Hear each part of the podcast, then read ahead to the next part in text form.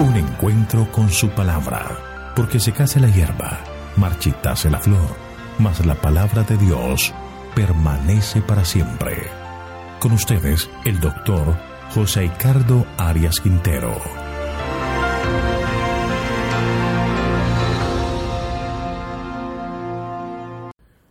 Hoy estudiaremos Esdras capítulo 10, expulsión de las mujeres extranjeras te invito a orar.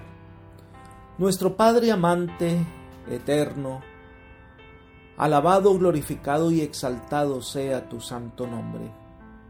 Te agradecemos Señor por tus cuidados y por el perdón de los pecados. Ayúdanos a caminar siempre a tu lado. Pedimos en este momento que el Espíritu Santo sea nuestro Maestro en el estudio de la Biblia, que ilumine nuestra mente para comprender tu palabra pues pedimos esta bendición en el nombre de Jesús. Amén.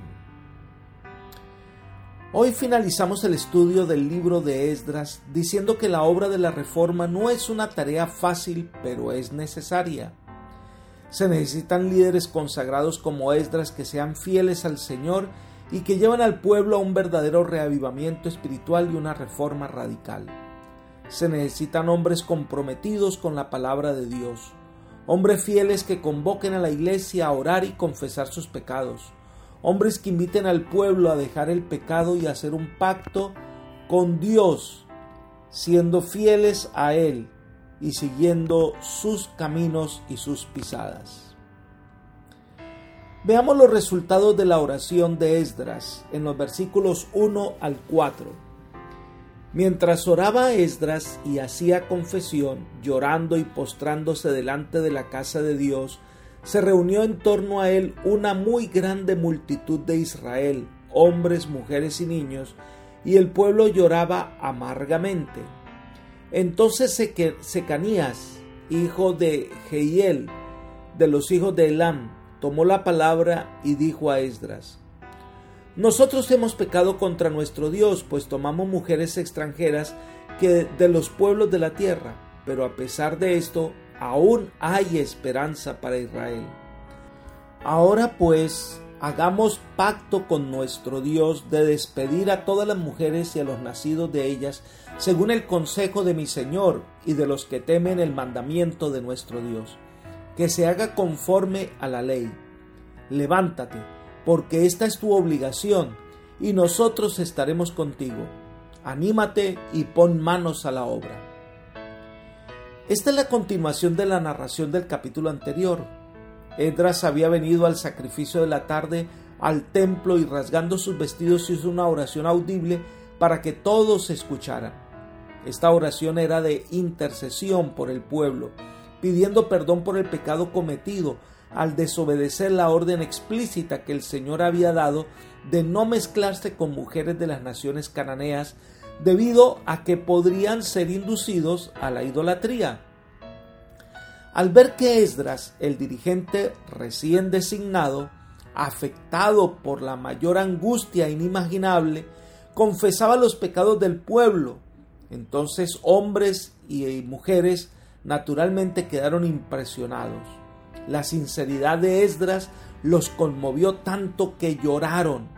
Al principio Esdras se había arrodillado para orar con las manos extendidas arriba, según entendimos en el capítulo anterior. Pero pronto comprendiendo más y más la atrocidad del pecado del pueblo, se echó por tierra en señal de extrema humillación.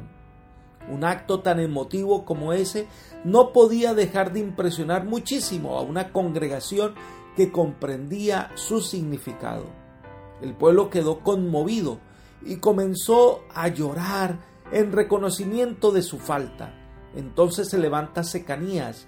Este al parecer era un hombre influyente. No estaba acusado de haberse unido con mujeres extranjeras, pero su padre Giel sí. Es posible que durante largo tiempo Secanías hubiera experimentado la mala influencia de la esposa extranjera de su padre. Quizás sería una segunda esposa y por eso podía concordar honradamente con todas las palabras de Esdras. Parece haber estado contento de que se le hubiera mostrado el problema a Esdras, quien se preocupó tanto por esa situación como lo había estado él mismo. Secanías pronuncia unas palabras que repercuten hasta nosotros. Pero a pesar de esto, aún hay esperanza para Israel. El arrepentimiento del pueblo demostrado por su gran llanto daba esperanza de que pudiera ser llevado a modificar su conducta y a volver a Dios. No todo estaba perdido. El pueblo podía corregir su camino y Dios podía perdonarle. Secanías sugiere que se deben hacer tres cosas. Número uno, dice él, hagamos pacto con nuestro Dios. Es decir, que el pueblo renueve su entrega al Señor, que se comprometa con Dios a obedecer sus mandatos. Número dos, que ese pacto incluya despedir a todas las mujeres y a los nacidos de ellas. Es decir, estas mujeres no manifestaron interés en convertirse al Señor, ni adorar al Eterno. Así que era una constante tentación para el pueblo de Israel. Además, no sería nada bueno separar los hijos de sus madres, pero además ellos podrían haber heredado susceptibilidades que sumadas a la influencia del ambiente pagano los llevaría a la apostasía. Por otra parte, los niños mayores ya podían estar contaminados de apostasía. A Secanías le pareció mejor despedir a los niños junto con las madres. Y en tercer lugar, que se haga conforme a la ley. La ley de Moisés permitía el divorcio por varias causas, pero Secanías dice que se haga todo respaldado por la ley. Esto podría entenderse, número uno, que la ley prohibía estos matrimonios y ésta sería satisfecha al expulsar a estas mujeres. Y número dos, que el divorcio se realizara tal y cual como estaba prescrito en la ley. Entonces Secanías termina su intervención diciéndole a Esdras, levántate, porque esta es tu obligación, y nosotros estaremos contigo. Anímate y pon manos a la obra.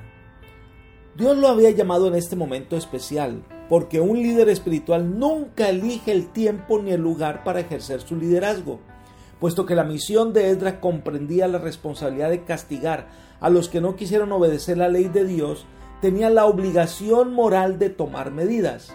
Sabía que esta tarea no sería fácil, que se ganaría mucha antipatía de la gente, pero Seconías le asegura que lo apoyaría y le invita a seguir adelante cumpliendo esta tarea fielmente. Entonces hacen un pacto especial, versículos 5 y 6. Entonces se levantó Esdras e hizo jurar a los principales sacerdotes y de los levitas y a todo Israel que harían conforme a esto, y ellos lo juraron. Se retiró luego Esdras de delante de la casa de Dios y se fue a la habitación de Joanán, hijo de Eliasib, pero no comió pan ni bebió agua, porque se entristeció a causa del pecado de los que habían regresado del cautiverio. Sin vacilación, al punto actuó Esdras obligando juramento a los dirigentes religiosos a que cumplieran lo que Secanías había sugerido, con lo cual Esdras concordaba totalmente. La confirmación de una decisión tan importante con un juramento está en plena armonía con las costumbres de los tiempos del Antiguo Testamento. Entonces este capítulo nos muestra el gran fervor que Esdras manifestaba en la rigurosidad de su ayuno. La aflicción de Esdras en la cámara de Joanán, después de la respuesta del pueblo, claramente revela con cuánta preocupación veía el problema y la dificultad que enfrentaría. Entonces viene el momento de hacer las cosas. Para ello citan una gran asamblea. Leamos los versículos 7 al 14.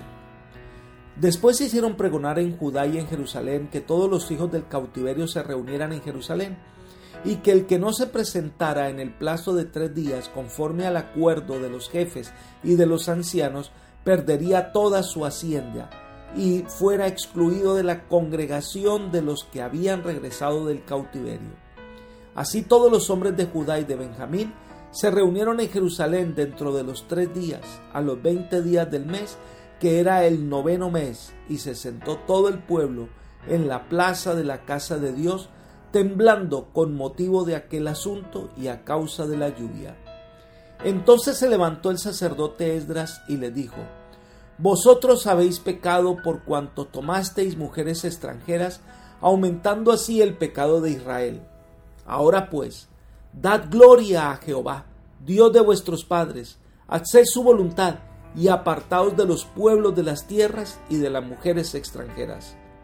Toda la asamblea respondió en alta voz, hágase conforme lo que has dicho. Pero el pueblo es muy numeroso y estamos en tiempo de lluvias. Además no podemos permanecer en la calle, ni es cuestión de un día ni de dos, pues somos muchos los que hemos pecado en esto.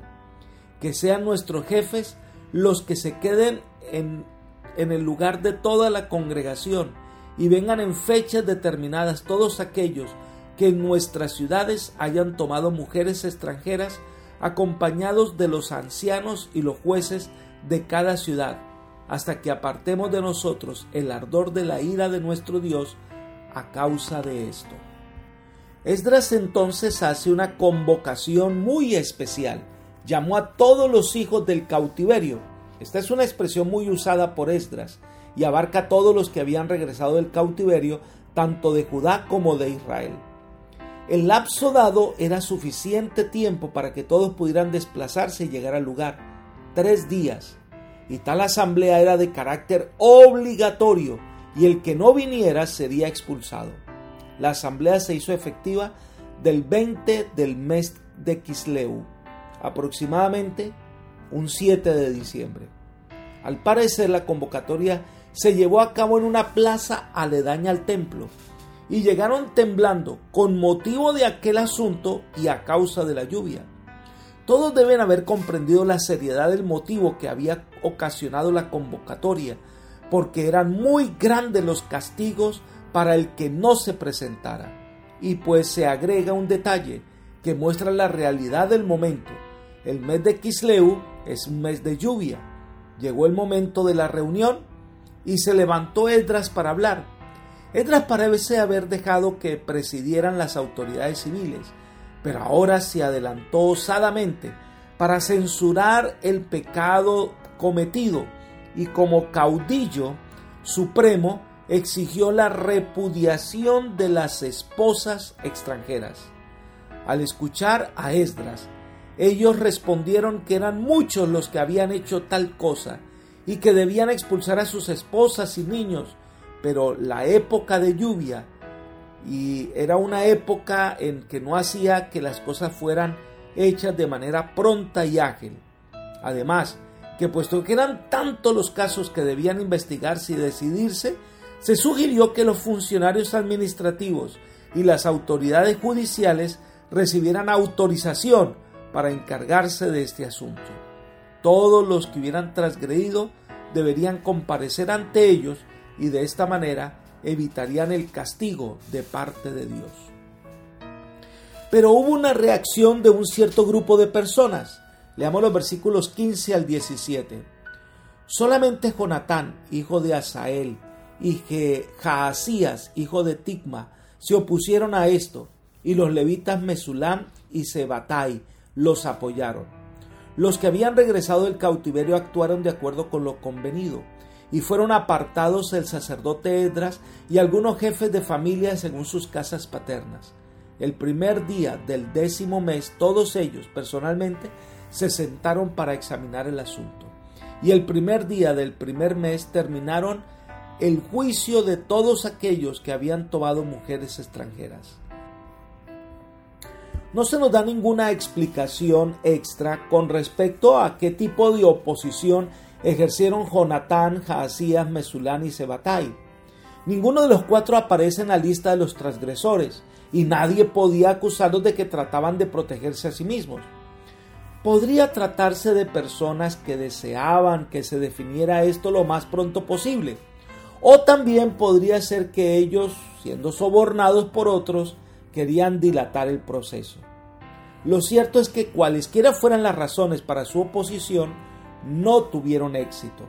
El relato muestra claramente que se llevaron a cabo las medidas propuestas por Esdras.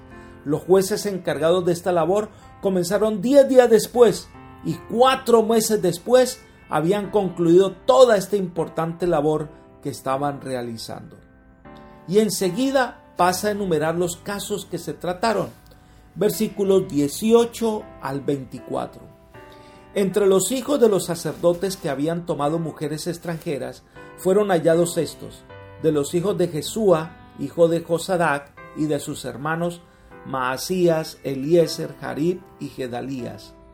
Estos levantaron su mano prometiendo que despedirían a sus mujeres y presentaron como ofrenda de reparación por su pecado un carnero de los rebaños. Entre los hijos de Imer, Anani y Zebadías, entre los hijos de Arim, Maasías, Elías, Semaías, Jehiel y Usías. Entre los hijos de Pasur, Elionaí, Maasías, Ismael, Natanael, Josabat y Elasa. Entre los hijos de los levitas, Josabat, Simei, Kelaya, que es Kelita, Petaías, Judá y Eliezer. Entre los cantores, Eliasib y de los porteros, Salum, Telem y Uri. Conscientes del peligro de que la nación recayera en el pecado que procuraba desarraigar, Edras castigó a los infractores poniendo sus nombres en un registro para que otros así escarmentaran. A los sacerdotes los puso en el primer lugar de esta nómina de transgresores, pues su responsabilidad era la mayor de todas. Como custodios especiales de la ley, tenían la obligación de observarla más estrictamente. En primer lugar, entre los sacerdotes aparecen cuatro nombres de hijos y otros parientes de Jesúa, el sumo sacerdote que había regresado a Jerusalén con Zorobabel. Estos levantaron su mano, es decir, se comprometieron a despedir a sus esposas y separarlos de la congregación de Israel. Después ofrecieron un carnero como ofrenda por el pecado conforme a la ley. Los sacerdotes y levitas eran llamados a encabezar la lista, en dar ejemplo, en hacer ese pacto con Dios. Entonces se pasa a describir el resto del pueblo de Israel que tuvo que comparecer en este juicio. Leamos los versículos 25 hasta el 44. Entre los hijos de Israel, de los hijos de Paros, Ramía, Jesías, Malquías, Mejamín, Eleazar, Malquías y Benaía. De los hijos de Lam, Matanías, Zacarías, Jehiel, Abdi, Jeromot y Elías. De los hijos de Satú, Elionaí, Eliasab, Matanías, Jeromot, Sabab y Asisa. De los hijos de Bebai, Joanán, Hananías, Sabai y Altai. De los hijos de Bani, Mesulán, Maluc, Adaía, Jasub, Seal y Ramot. De los hijos de Paat Moab, Adna, Kelal, Benaya, Masías, Matanías, Besaleel, Benui y Manasés. De los hijos de Arim, Eliezer, Isías, Malquías, Semaías, Simeón, Benjamín, Maluc y Semarías. De los hijos de Asum, Matenai, Matata, Sabab, Elifelet, Jeremai, Manasés y Simei.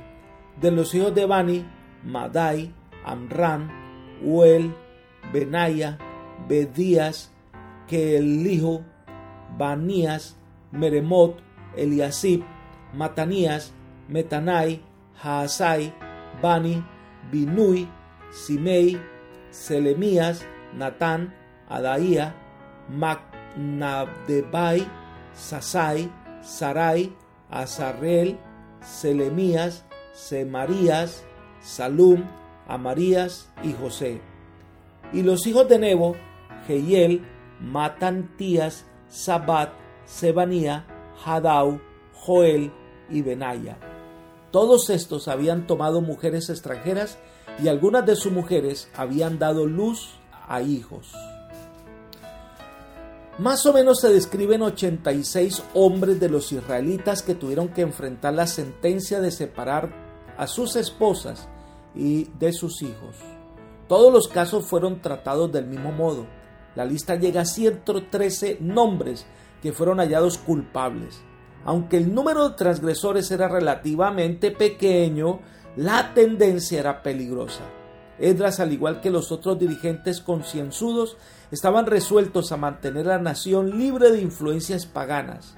Entre otras naciones antiguas, hay casos paralelos con la reforma de Edras, pero generalmente el único propósito era el de mantener pura la raza.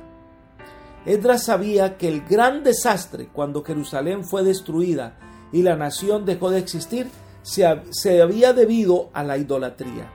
Por todos los medios posibles debía evitarse que volviera a ocurrir lo mismo.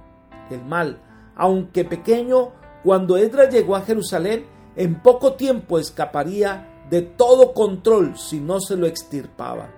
Por eso se resolvió erradicarlo sin pensar en las penalidades personales que eso ocasionaría. La situación era especialmente peligrosa porque dirigentes y miembros de la familia del sumo sacerdote estaban entre los transgresores. Las medidas que Esdras empleó y posteriormente lo hizo Nehemías tuvieron como resultado que los judíos consideraran con horror los matrimonios mixtos. Esa predisposición ha mantenido a la nación judía realmente libre de matrimonios mixtos hasta el presente. Por contraste, las antiguas naciones que rodeaban a Judea se han perdido por las mezclas raciales y las migraciones. Apreciado amigo y hermano, el reavivamiento y la reforma deben ir juntas. El reavivamiento nos trae una resurrección espiritual y esta nos despierta nuestra realidad. La reforma nos lleva a hacer los cambios necesarios para que este reavivamiento se convierta en una experiencia real y permanente. Todo cambio trae incomodidades, pero son necesarios. Sin estos cambios volveremos a nuestra muerte espiritual. Hoy te invito a buscar al Señor de corazón, a confesar tu pecado y a entregar tu corazón al Señor. Esto debe dar como resultado que tu vida va a cambiar y que ahora el Señor estará en el centro de tu ser. Y esto da como resultado paz y salvación. Que sea esa tu experiencia hoy. Y oramos al Señor para que sea una realidad y que puedas experimentar la obra reformadora del Espíritu Santo en tu corazón. Amén.